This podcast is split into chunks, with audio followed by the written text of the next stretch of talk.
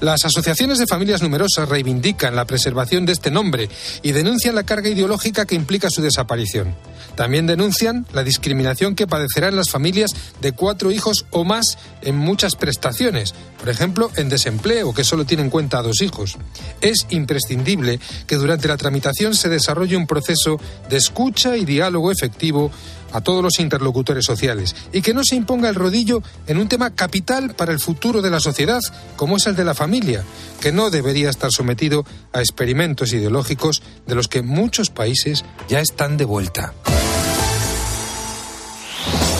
Con Herrera en Cope, la última hora en la mañana. Cope, estar informado. Señoras y señores, me alegro. Buenos días.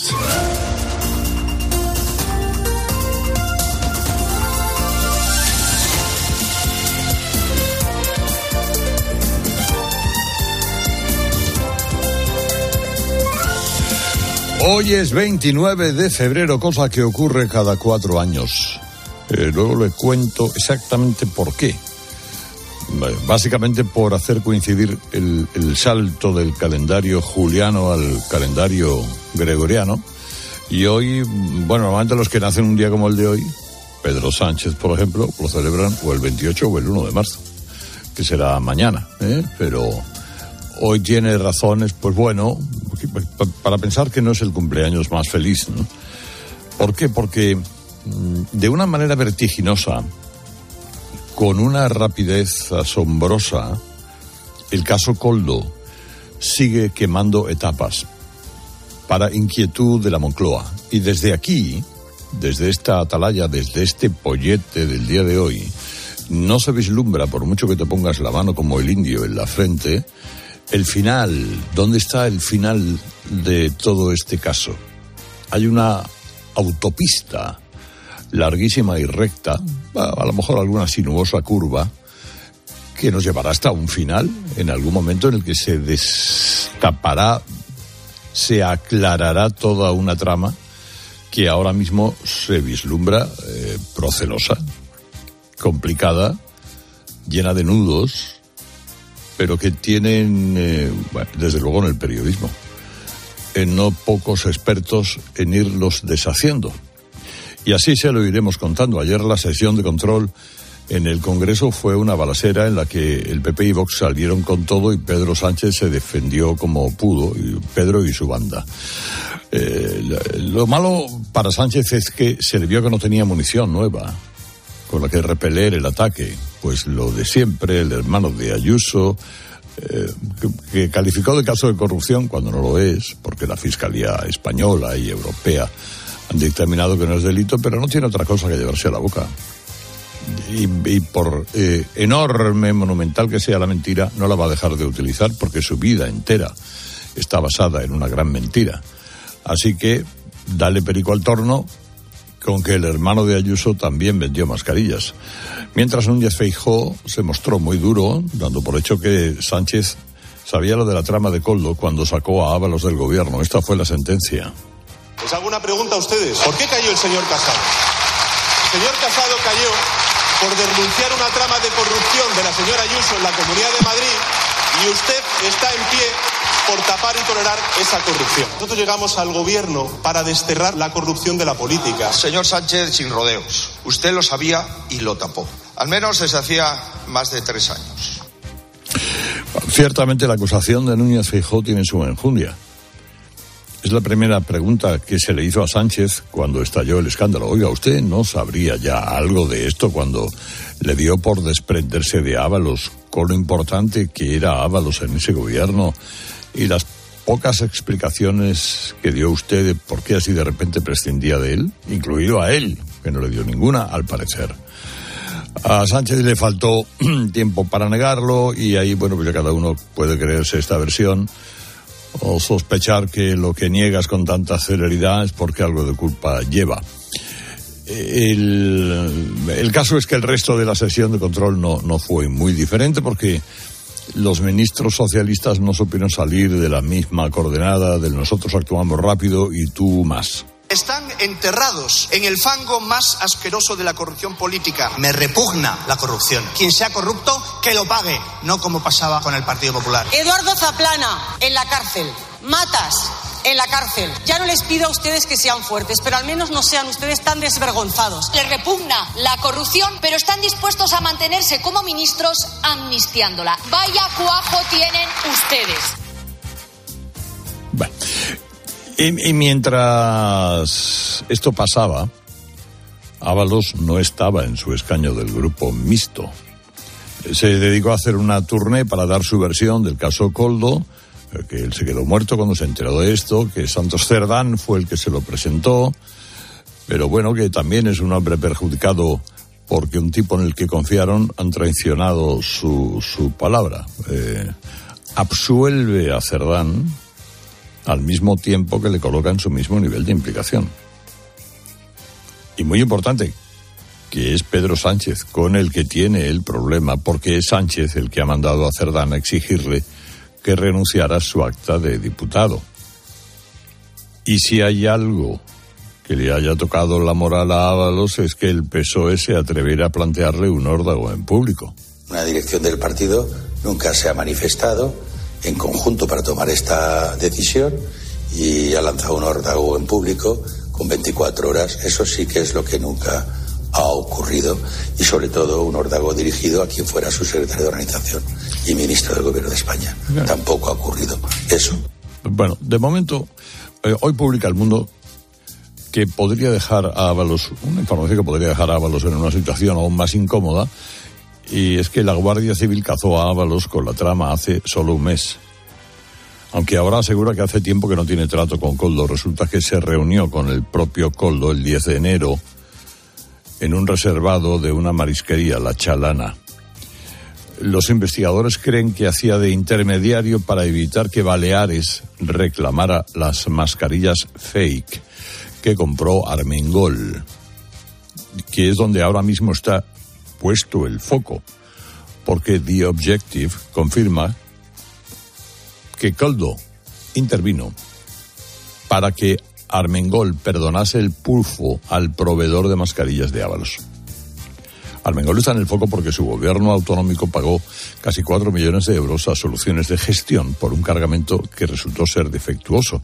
Y Armengol tardó mucho en reclamar el dinero a la trama. No lo hizo hasta que perdió el gobierno.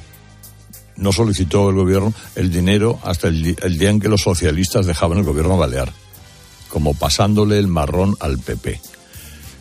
Por ahora, por lo que se va sabiendo y publicando, Armengol podría haberse visto influenciada por las presiones de la trama para que no le reclamara el dinero antes de que caducara. Y además encima, el dinero con que se pagaron las mascarillas fue dinero de fondos europeos. Amigo mío, la siguiente pieza es Armengol, pero es que en Canarias tienen un problema muy parecido. Se pagaron mascarillas a la trama con fondos europeos de manera bastante sui generis. O sea que ya habrá que ver, como les digo, las ramificaciones, los nudos que se van deshaciendo, hasta dónde nos lleguen. Y, y luego están las declaraciones en la Audiencia Nacional de algunos de los principales implicados en la trama, que ahora se las iré contando a lo largo de esta mañana.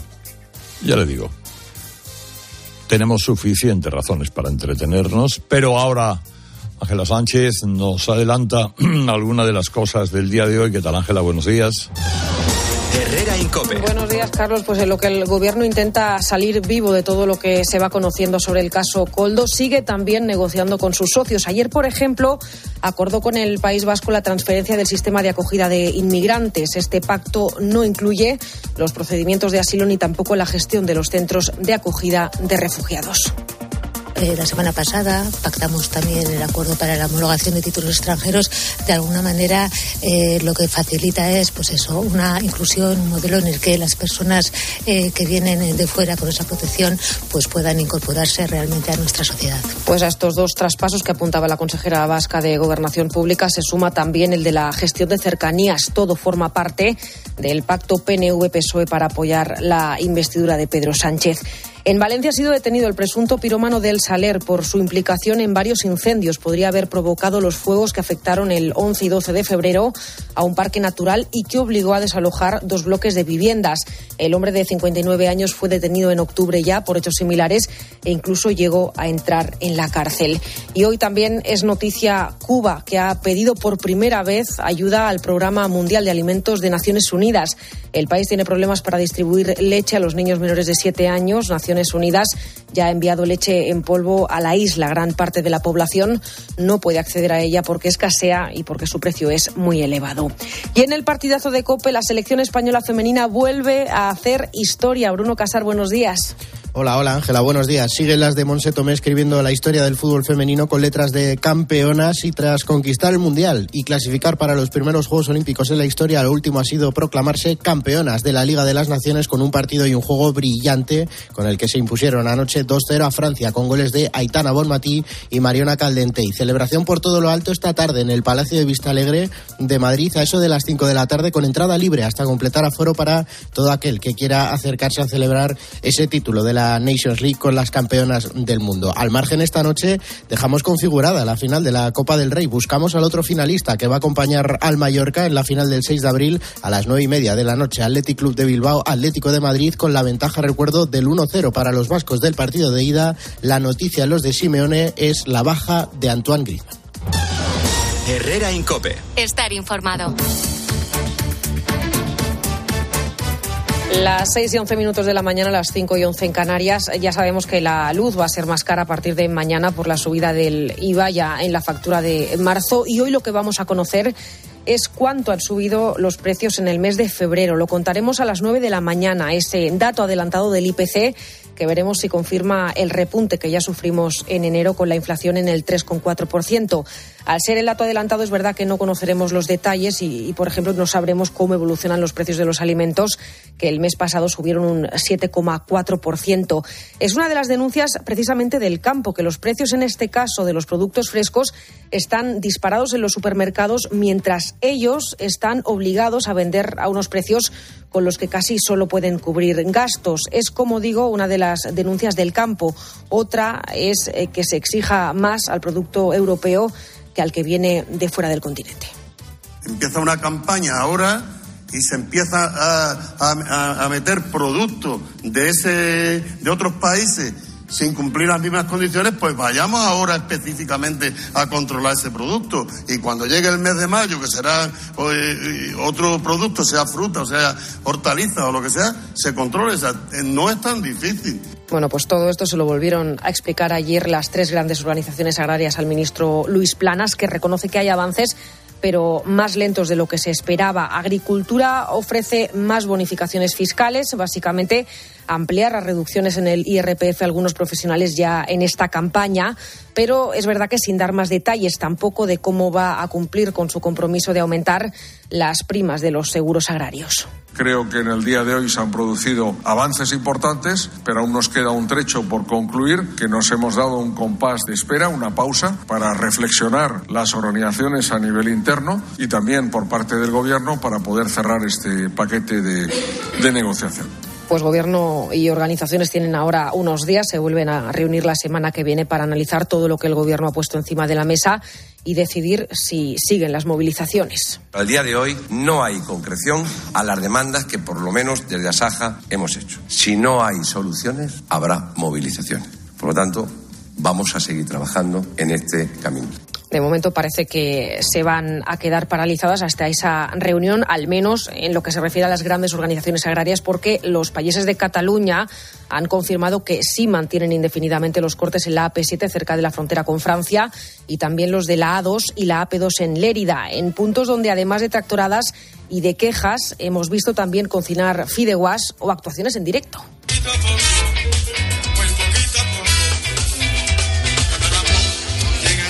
Pues la plataforma que organiza estas movilizaciones ha advertido esta noche que solo levantaría los cortes y el consejero de Acción Climática se reunía con ellos.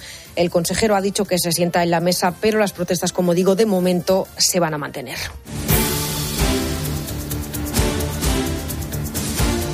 ¿Cuántas veces te habrás cogido este año, por ejemplo, la baja o has tenido que faltar al trabajo por cualquier cosa? Pues yo que sé, una operación, un pie roto, uno de esos virus que este invierno ha dejado cao a más de uno.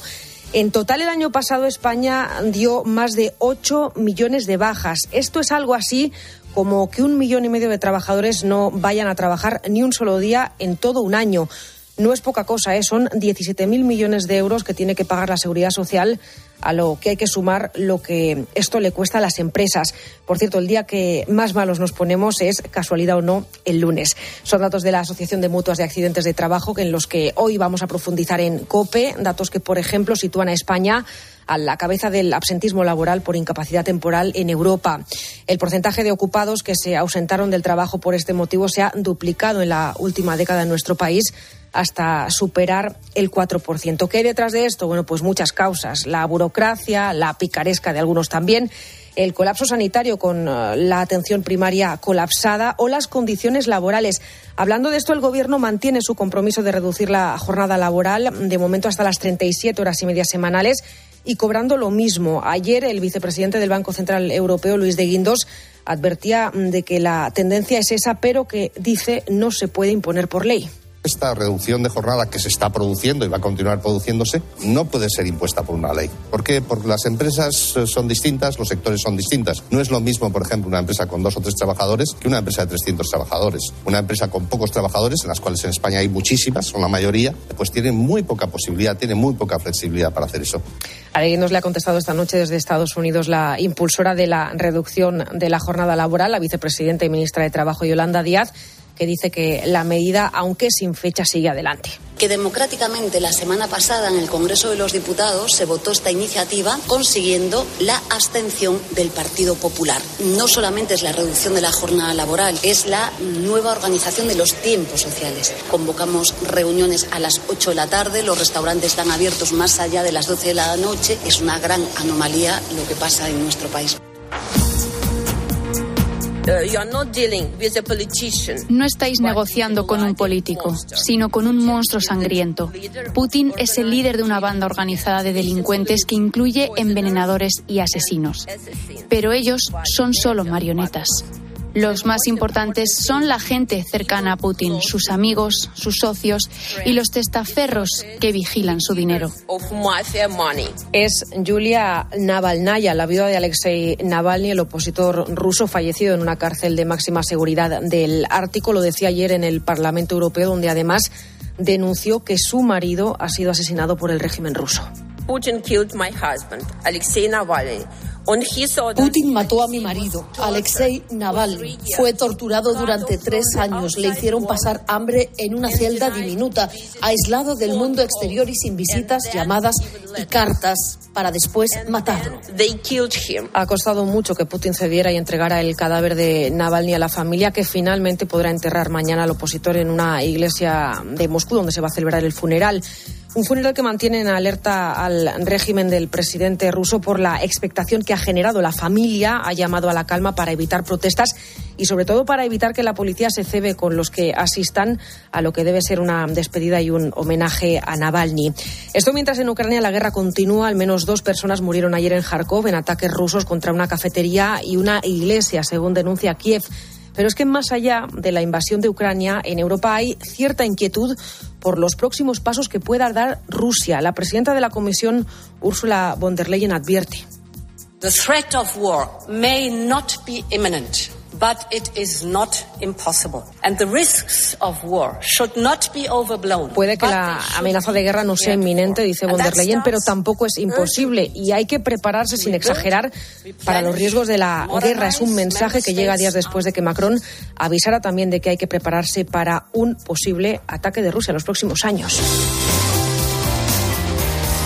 A todo esto, el Congreso de Estados Unidos sigue sin desbloquear los 60.000 millones de dólares que Ucrania espera para seguir avanzando en el frente. Los republicanos son los que de momento mantienen el veto a esa ayuda, en concreto el ala más cercana a Donald Trump que sigue igual que Joe Biden de campaña. Y hay novedades con eso, porque esta noche el Supremo de Estados Unidos ha dicho que será su tribunal el que decida sobre la inmunidad del expresidente y eso cambia los plazos a ocho meses de las elecciones. Washington, Juan Fierro. Esta decisión del Tribunal Supremo de los Estados Unidos influye notablemente en la carrera electoral por la presidencia. El hecho de que el Supremo haya decidido entrar a evaluar la decisión de un tribunal inferior que por unanimidad sentenció que el presidente Trump no tenía inmunidad por la toma del Capitolio el 6 de enero de 2021 retrasa el juicio inicialmente previsto para el próximo mes y hace prácticamente imposible que el mismo se celebre antes del 5 de noviembre, fecha de las elecciones presidenciales. El Supremo ha anunciado que escuchará los argumentos orales de este caso a finales de abril y no se espera que la sentencia esté lista hasta finales de junio. Muchos expertos judiciales coinciden en que un juicio al candidato Trump en el mes de septiembre, tan cerca de las elecciones, es prácticamente imposible. Bueno, hablamos ahora de uno de los deportistas del momento y que además esta noche ha pasado por el partidazo de Cope. Ilia Topuria, el campeón del mundo de peso pluma de la UFC. El escenario no ha podido ser más especial, además, el teatro principal de su ciudad de Alicante es el momento de que entre en el partidazo el campeón del mundo de la UFC, Ilia Topuria.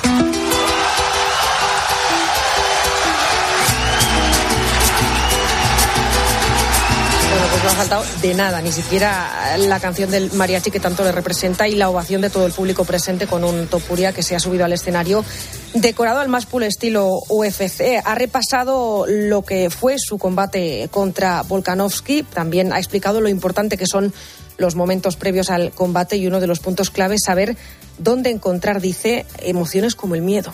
Detrás de las cortinas antes de hacer mi caminata tengo miedo, por supuesto, pero dentro de mí está la opción de abandonarlo. No existe. Yo siempre busco la conversación conmigo mismo para tranquilizarme y abrazar ese miedo. Tienes que tenerlo, porque el peligro a lo que te vas a enfrentar en muchas ocasiones es real. No hay una barrita mágica para resolver el miedo, ¿no? Solamente es no tener la opción de, de rendirte.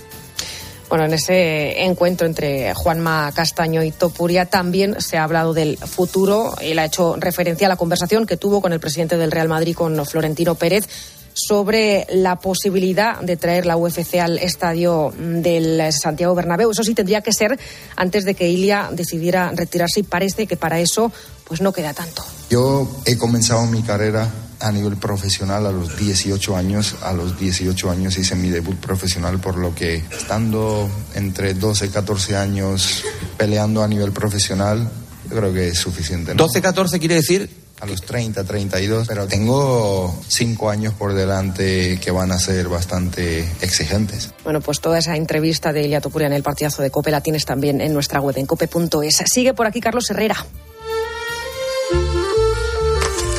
Y Antonio Naranjo, que no falla tampoco. ¿Qué tal? Buenos días. Buenos días, señor Herrera, ¿qué tal? Siempre la cita a esta hora para meter la pata, que es una hora muy buena para eso.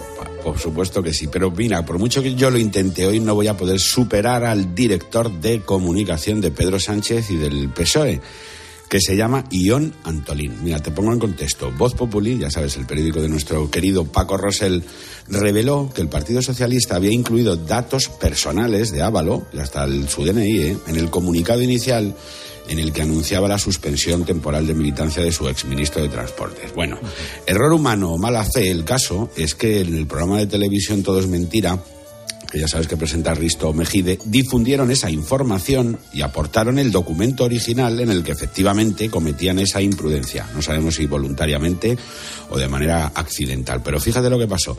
Lejos de rectificar y disculparse, el PSOE decidió atacar al programa de televisión en cuestión con una amenaza privada, ¿eh? que con muy buen criterio, creo yo, pues Risto Mejide hizo pública con una réplica así de contundente.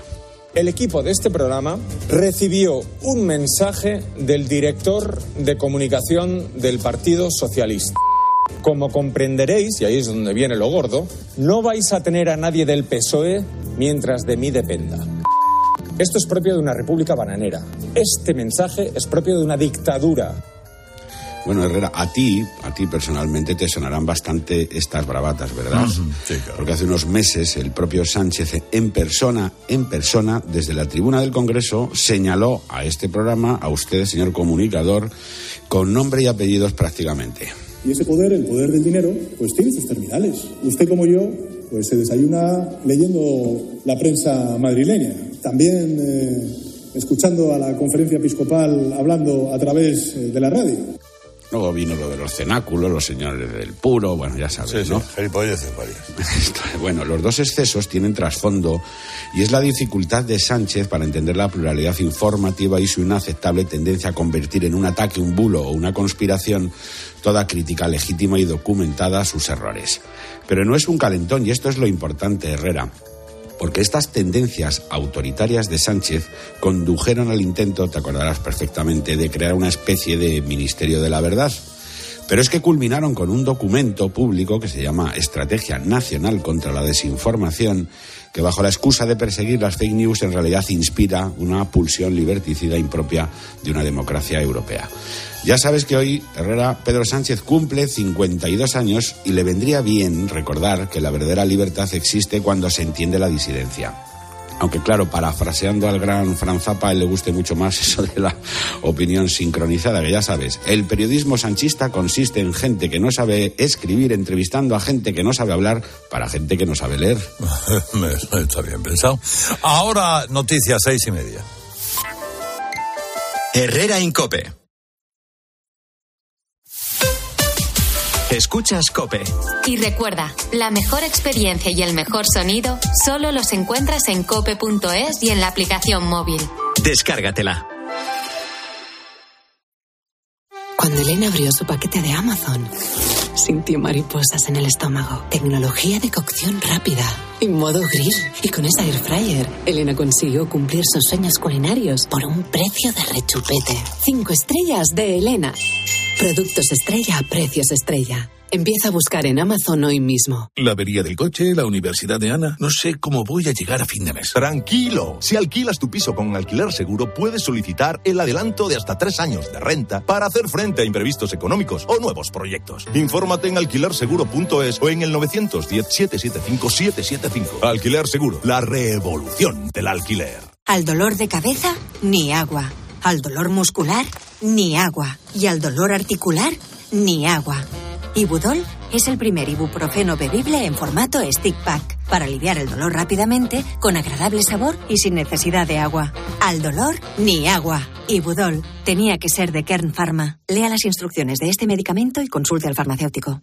Si elegir es ahorrar for you, solo el 29 de febrero ahorra eligiendo nuestras 29 ofertas extra, como el 3x2 en todas las galletas Oreo. Ofertas tan extraordinarias que pasan solo un día cada cuatro años.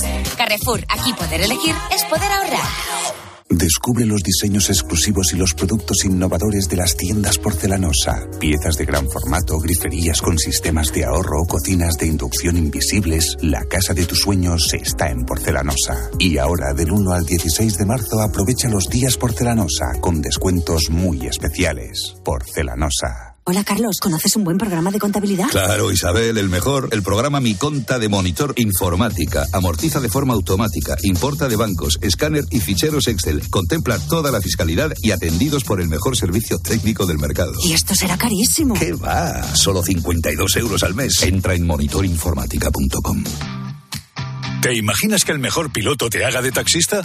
Pues ahora Acciona Energía, la mayor compañía energética del mundo que solo opera en energías renovables, te instala los paneles solares en tu casa y pone toda su energía a tu servicio a un gran precio. Aprovecha y hazte autoconsumidor. Entra en Hogares Acciona Energía e infórmate. De nuestra bodega Marqués de Carrión y del viñedo más prestigioso del mundo, Antaño Rioja. Un vino único con la calidad y tradición de antaño. Desde 1890, el esfuerzo de una familia. Antaño Rioja. También disponible en garcíacarrión.com. Si mientras estás disfrutando en una playa de río, tu cabeza está en España pensando si van a entrar en tu casa, te interesa el seguro de hogar de línea directa, que es tan completo que además de ahorrarte una pasta, incluye cobertura por ocupación ilegal y se encarga de todo lo importante en caso de que ocupen tu vivienda, para que siempre estés tranquilo. Cámbiate y te bajamos el precio de tu seguro de hogar, sí o sí. Ven directo a lineadirecta.com o llama al 917-700-700. El valor de ser directo. Vodafone te trae Dazón con Fórmula 1, MotoGP y otras competiciones. Llama al 1444 y llévate por solo 40 euros fibra móvil y televisión con el primer mes de Dazón Esencial de regalo. Llama ya al 1444. Vodafone. Los fines de semana en la radio. Le pega de lujo, ¿eh? Con su pierna buena, ¿no? Con la buena y hasta con la mala. El deporte con Paco González, Manolo Lama y el mejor equipo de la radio deportiva. Este programa hace cosas muy raras. Los fines de semana todo pasa en tiempo de juego. Todo pasa en Cope.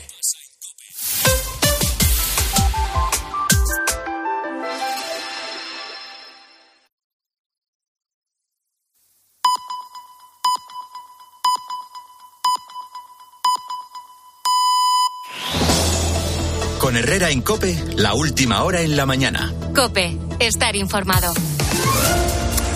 Bueno, hoy vamos a notar eh, que suben las temperaturas en, en toda España, salvo en el noroeste peninsular. Hay viento en Galicia, Cantábrico, costa mediterránea, Baleares, Canarias.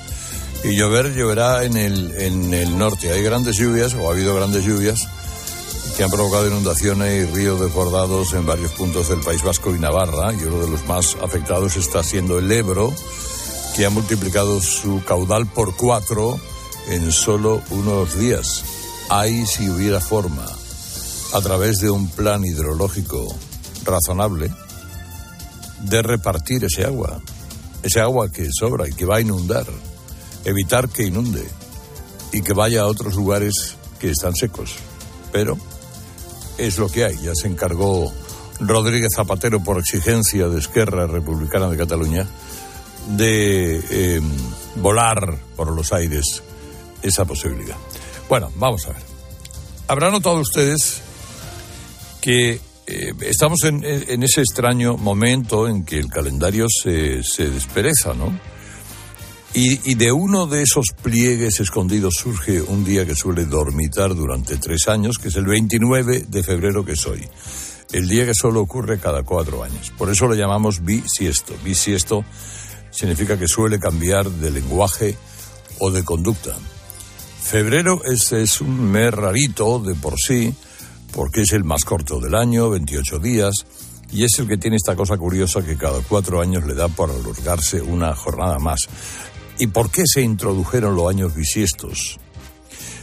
Vamos a ver, el calendario juliano se sacó un día extra cada cuatro años para tratar de salvar el desajuste que había entre el calendario y el año trópico. Pero pasaron los años y el desajuste seguía, porque con el sistema juliano el calendario se desfasaba 11 minutos cada año. Así que, fíjense, fuimos los españoles a través de la Universidad de Salamanca y de matemáticos como Pedro Chacón, los que propusimos un nuevo calendario más exacto, como fue el promulgado por el Papa Gregorio XIII, que acabó llamándose calendario gregoriano. Y ese calendario de firma española que se adoptó el 4 de octubre de 1582 y que luego lo fueron adoptando todas las naciones católicas y el resto del mundo es el que sigue vigente en la actualidad. Hay que decir que el paso del calendario juliano al gregoriano provocó, por ejemplo, una anécdota con una española universal que es Santa Teresa de Jesús.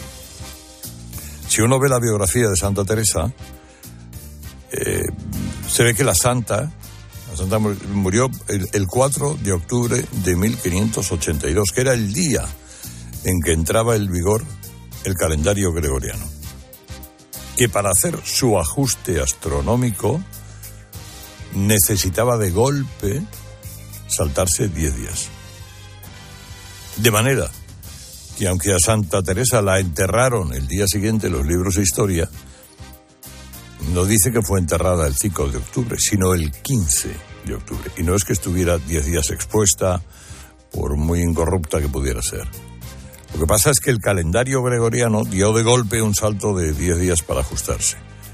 Y así llegamos al momento actual, en el que con calendario gregoriano y años bisiestos cada cuatro años, tenemos a 30.000 españoles que celebran su cumpleaños en un día como hoy.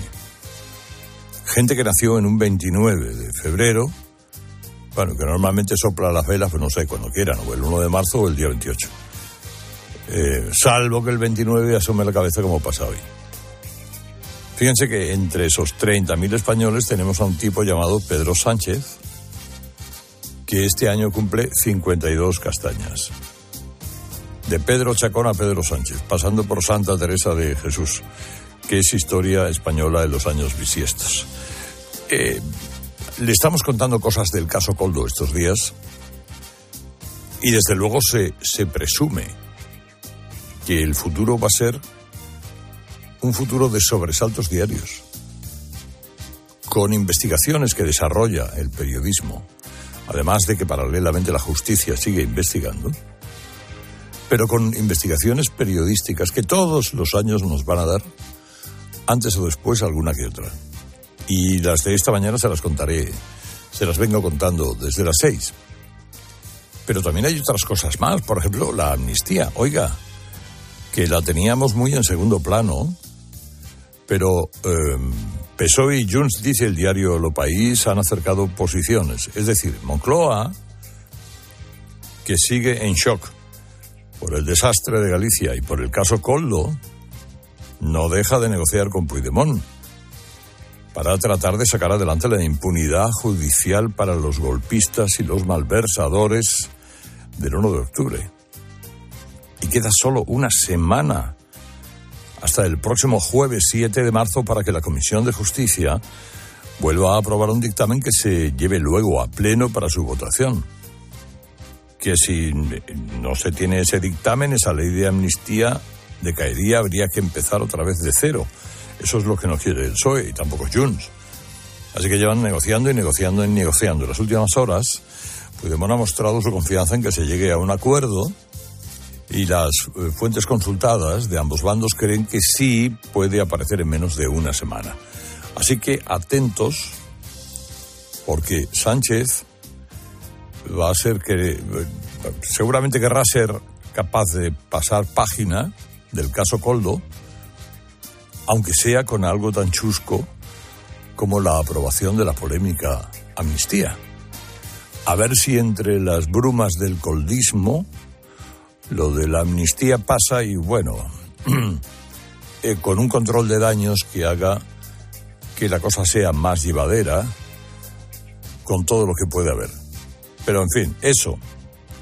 Y que Moncloa no lo va a tener fácil porque el Parlamento Europeo ayer volvió a aumentar la presión con tramitación de nueva directiva europea contra la corrupción y con un debate ayer en Estrasburgo sobre el respeto al Estado de Derecho, hace presumir que efectivamente los días que tienen por delante van a ser de bastante dolor de cabeza.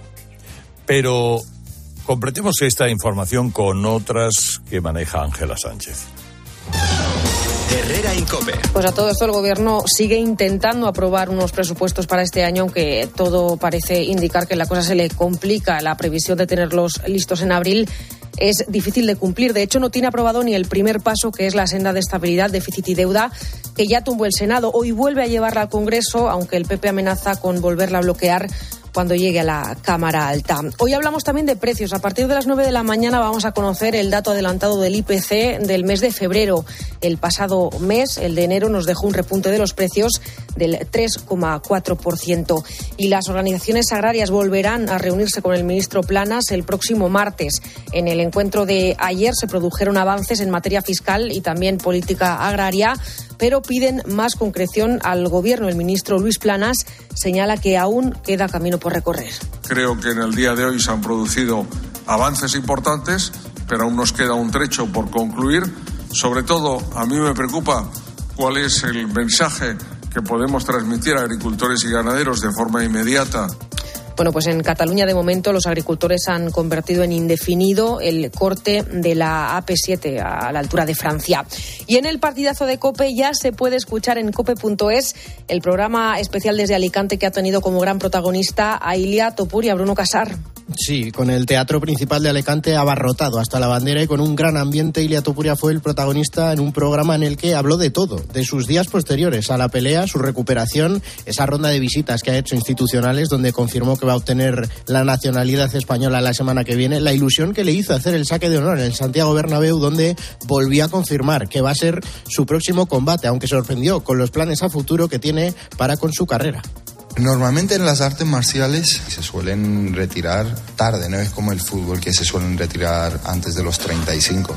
a no ser que sea un caso como el de Messi o Cristiano Ronaldo. Pero yo he comenzado mi carrera a los 18 años, por lo que estando entre 12 y 14 años peleando a nivel profesional, yo creo que es suficiente. ¿no? 12, 14 quiere decir... A los 30, 32. No jodas, tío. ¿En serio? Sí, yo creo que sí.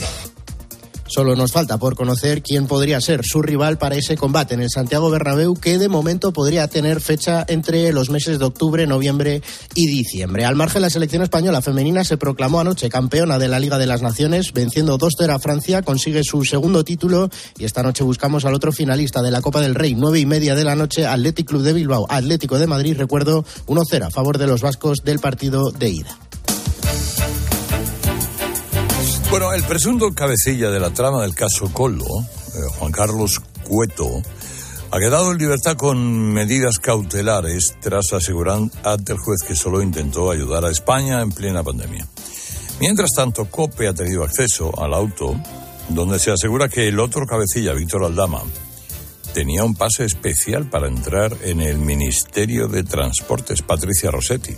El objetivo de Juan Carlos Cueto no era enriquecerse, sino ayudar a los españoles en los peores momentos de la pandemia. Así se lo explicó al juez Ismael Moreno en una declaración de unos 20 minutos y en la que solo respondió a su abogado. Se ciñó exclusivamente a la intervención de sus empresas. Según fuentes presentes, Cueto dijo que el precio fue justo, acorde al mercado, y se refirió a un informe de la consultora KPMG.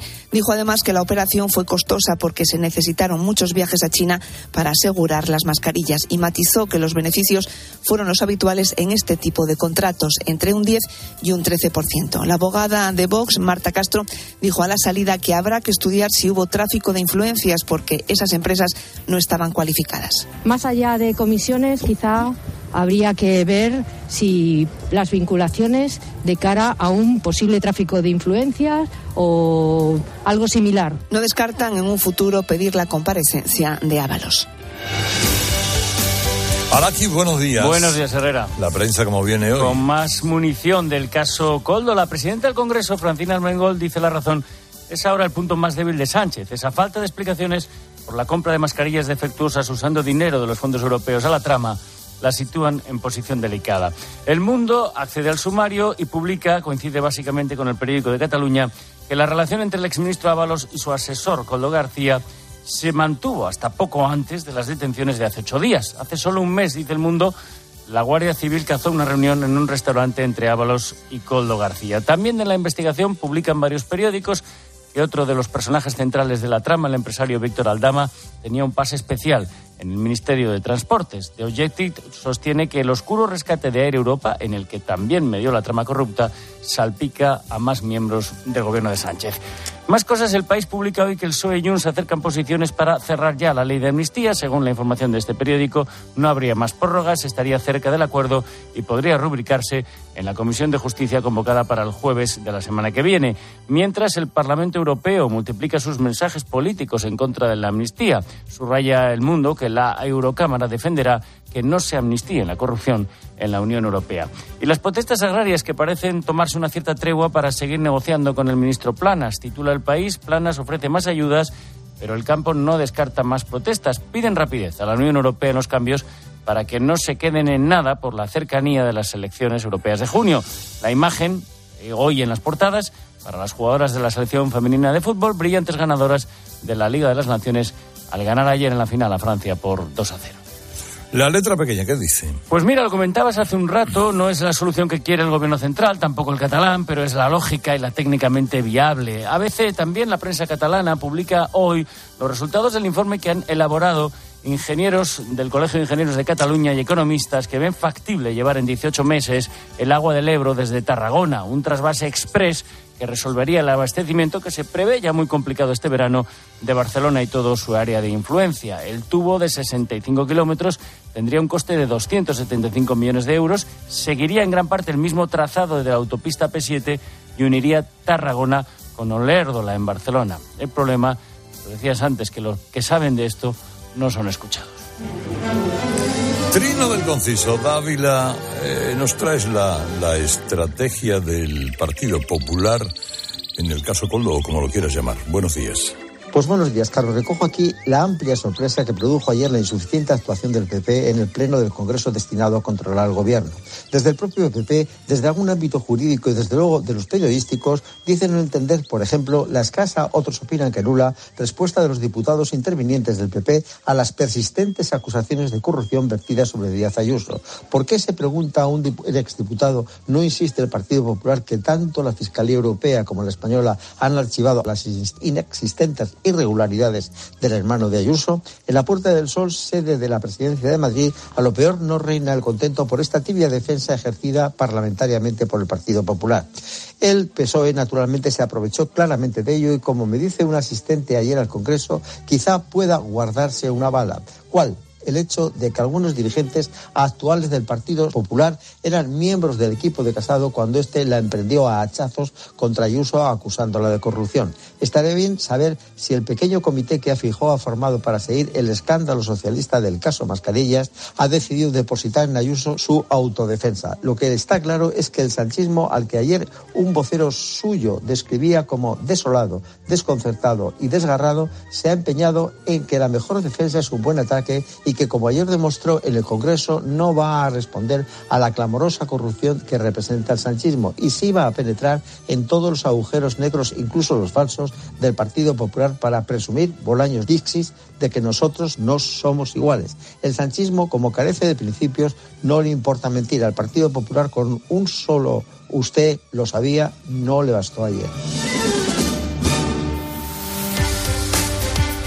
La píldora económica del día, ¿cuál es? Marvidal, buenos días. Buenos días. El nuevo presidente de Argentina, Javier Milei, ha logrado en menos de tres meses desde que llegara a la Casa Rosada el pasado 10 de diciembre reducir la base monetaria de su país en un 30%. Se trata de una decisión que busca frenar una tasa de inflación anual que rondaba el 250%. Recordemos que la teoría económica sugiere que una base monetaria excesiva genera inflación ya que demasiado dinero persiguiendo pocos bienes eleva los precios. Por lo tanto, reducir la base monetaria busca abordar directamente la raíz del problema.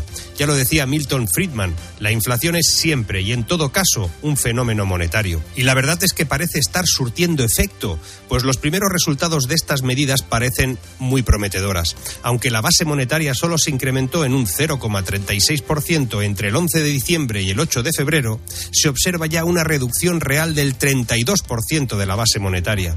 A esto se le ha venido a llamar el apretón monetario, aquello que detestan los adictos a la deuda, el subsidio y la miseria.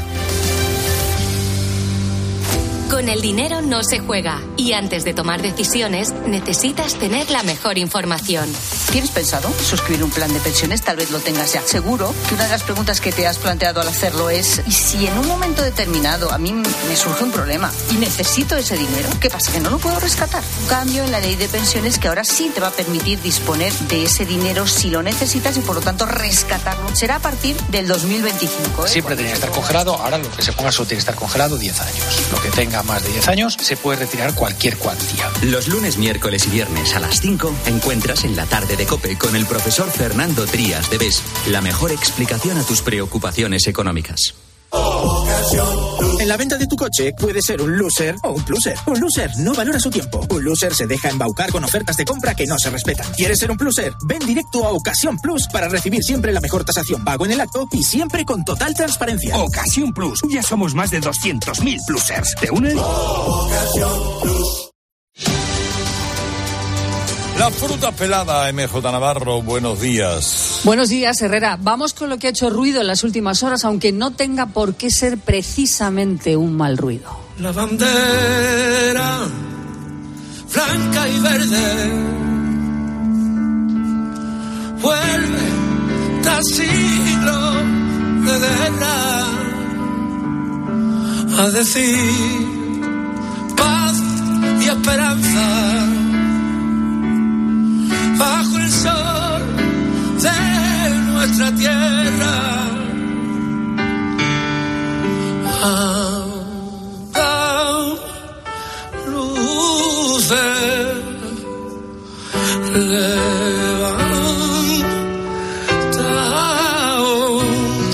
Ayer, lo sabes, fue el Día de Andalucía y en el Teatro de la Maestranza se entregaron las medallas de oro, los reconocimientos de Hijo Predilecto y Pablo López, que interpretó así el himno de Andalucía y que recibió la medalla a la proyección de su región. Estaba muy emocionado cantándolo. Pero el que fue tendencia todo el día y a esta hora lo sigue siendo Herreras Juan y Medio, que recibió la medalla de oro por cambiar conciencias sobre el deseo y las necesidades de los mayores. Él te dijo, antes de morir te cogió la mano. ¿Y qué te dijo? Búscate una pareja, búscate una pareja, porque te vas a encontrar muy sola. Efectivamente, ha sido así. A la gente que está solita en la calle, le transmito yo, no con mi cuerpo ni con mi alma, sino con lo que yo he pasado, que hagan lo que yo he hecho, que busquen una compañera, porque la soledad es la ruina más grande que puede tener una persona.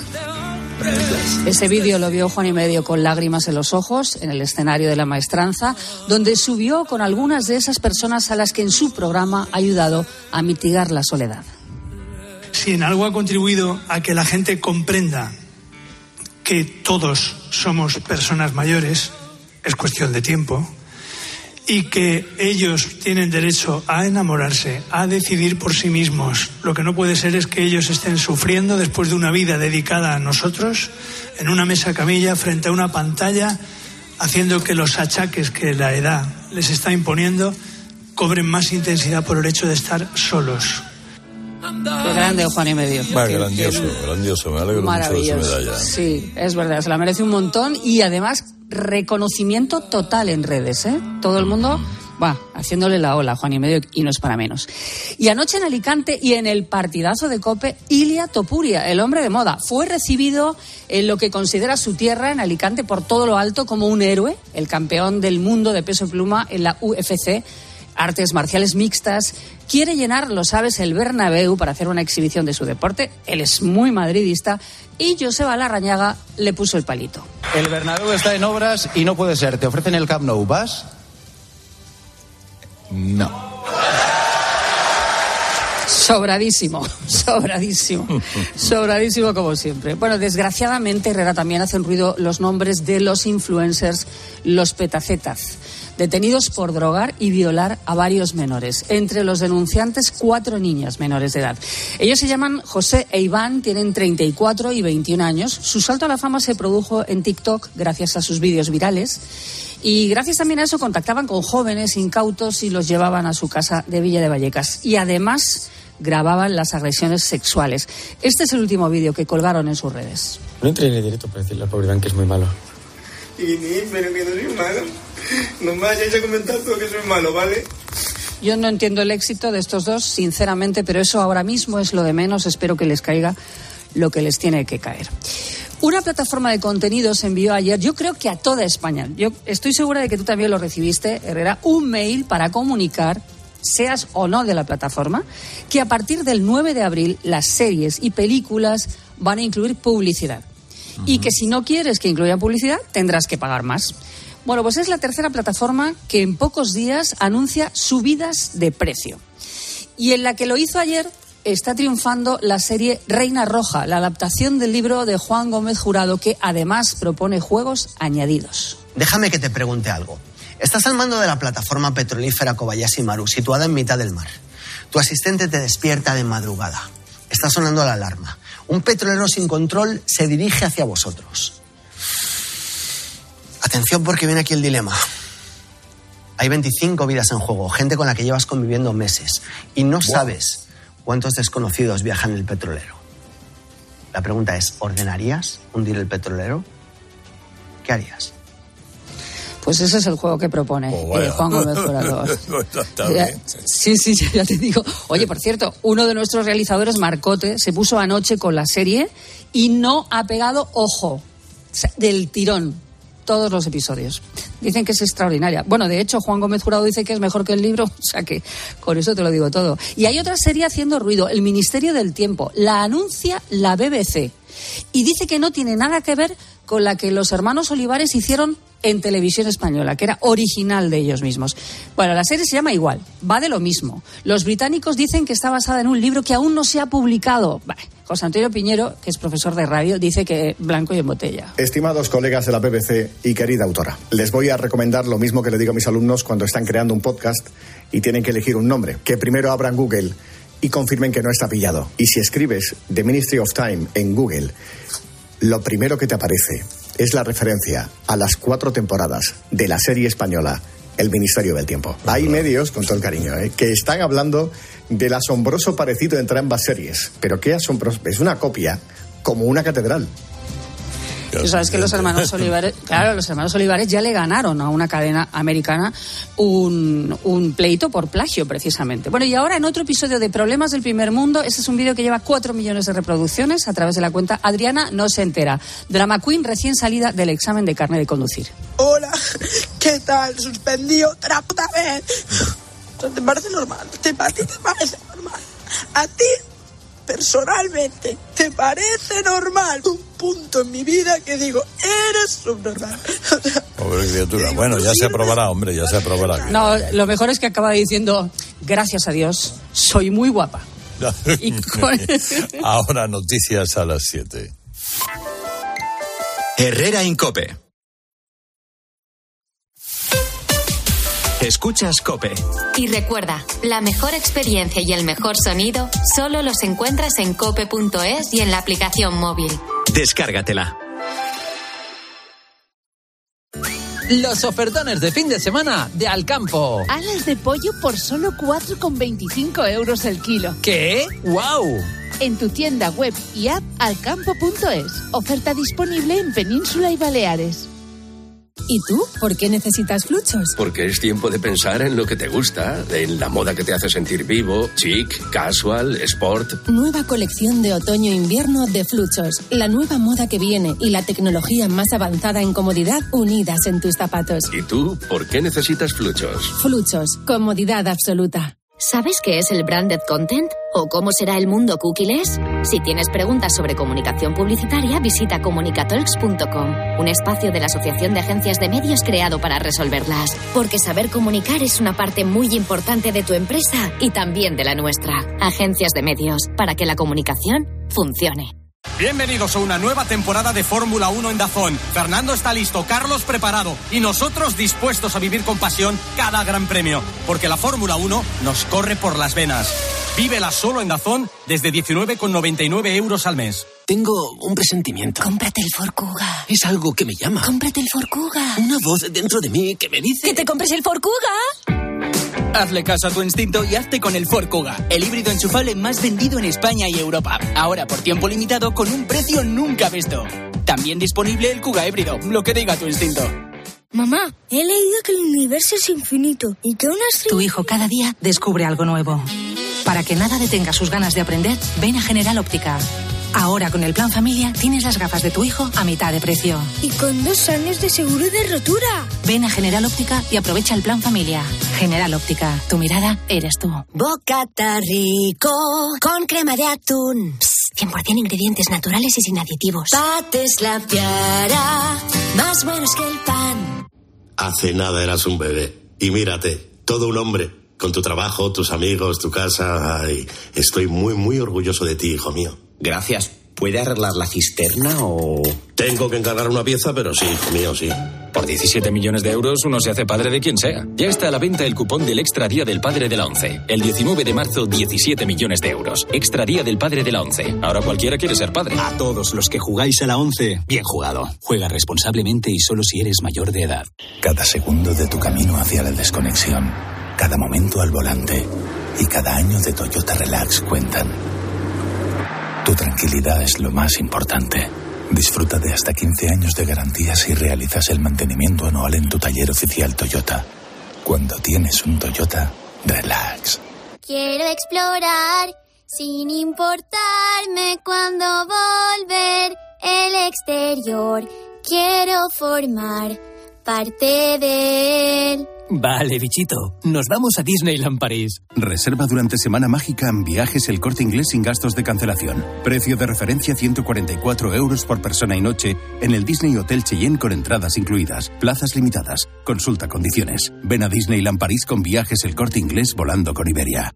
mucho más fiable que pueden ser las redes sociales. Es lo que me pasa con Carlos Herrera. Me parece un tío muy serio. Es muy natural. Es un periodista que es como una institución de toda la vida. Cope es más que una radio. También en cope.es y en tu móvil.